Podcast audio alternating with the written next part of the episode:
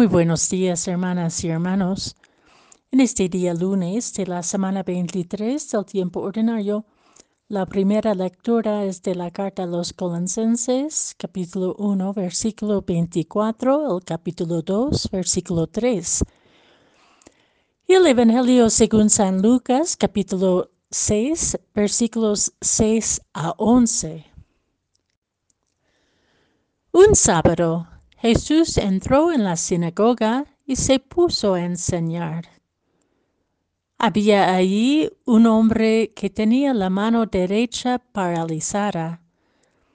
Los escribas y fariseos estaban acechando a Jesús para ver si curaba en sábado y tener así de qué acusarlo. Pero Jesús, conociendo sus intenciones, le dijo al hombre de la mano paralizado, levántate y ponte allí en medio. El hombre se levantó y se puso en medio. Entonces Jesús les dijo, les voy a hacer una pregunta. ¿Qué es lo que está permitido hacer en sábado? ¿El bien o el mal? ¿Salvar una vida o acabar con ella?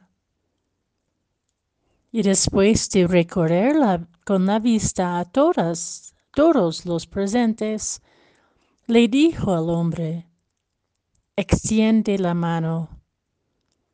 Él la extendió y quedó curado.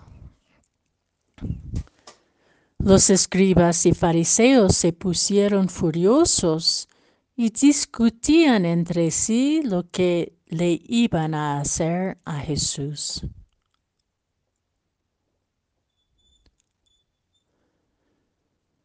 ¿Con qué mirada vemos al otro y la otra?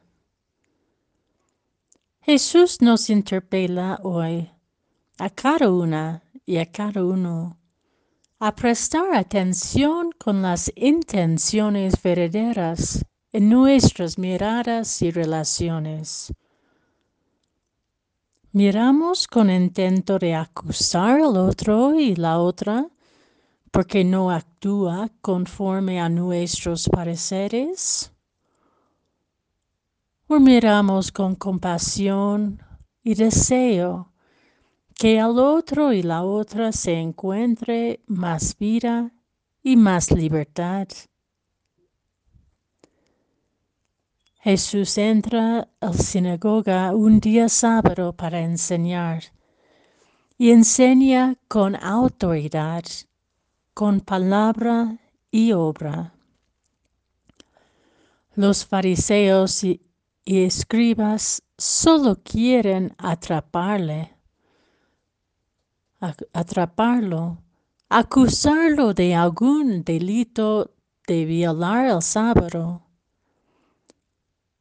Pero el sábado es día sagrado porque es tiempo sagrado, tiempo de volverse a Dios, restaurar relaciones, profundizar la apuesta por la vida.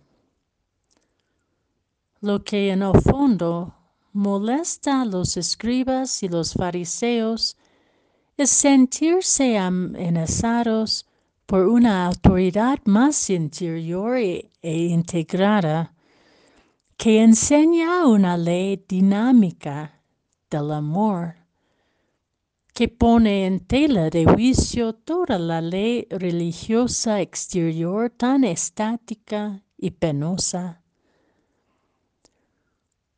Una se abre para dar vida, la otra se encierre para dar muerte. En nuestras relaciones hoy, en nuestras comunidades, nuestras familias, nuestras vecindades. Somos capaces de destruir la vida cuando la rigidez de algún principio, alguna, algún no negociable o algún criterio que supuestamente etiqueta nuestra identidad común se pone encima de nuestras relaciones vividas con humildad y una constante disponibilidad de dejarnos sorprender por Dios en el otro y la otra.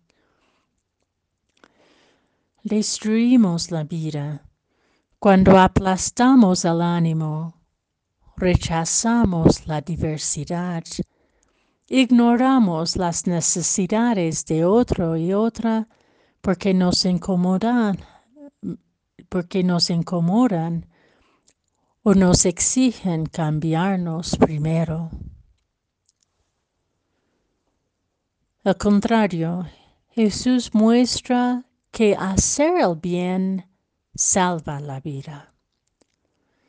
En todo momento, en todo lugar, en toda situación.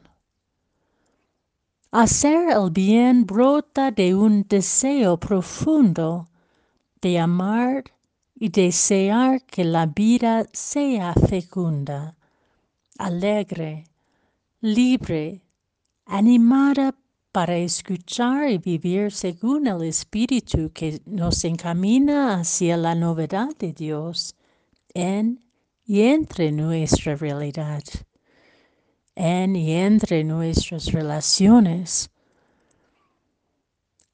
Hacer el bien para que haya más vida.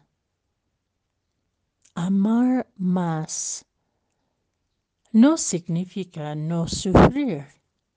De hecho, amar nos implica sufrir, porque nos confronta con nuestros refugios excluyentes y nuestros mecanismos de protegernos, que si no estamos vigilantes, nos lleva a una muerte espiritual, una existencia sin sentido y sin futuro. Amar en el tiempo sagrado de hoy y ahora nos acerca más el amor de Cristo en la cruz. Y podemos entender la profunda libertad que nos da frente a la violencia y sistemas de muerte que nos rodean. Como San Pablo en la primera lectura de hoy, podemos alegrarnos en sufrir para permitir que la vida del otro y de la otra encamina hacia su plenitud. Dice, mi deseo es que se sientan animados y que, unidos estrechamente en el amor, adquieren la plenitud de la inteligencia en toda su riqueza. Escogemos pues la ley del amor de Cristo, porque nos llevará todos y todas juntos y juntas a la plenitud de la vida.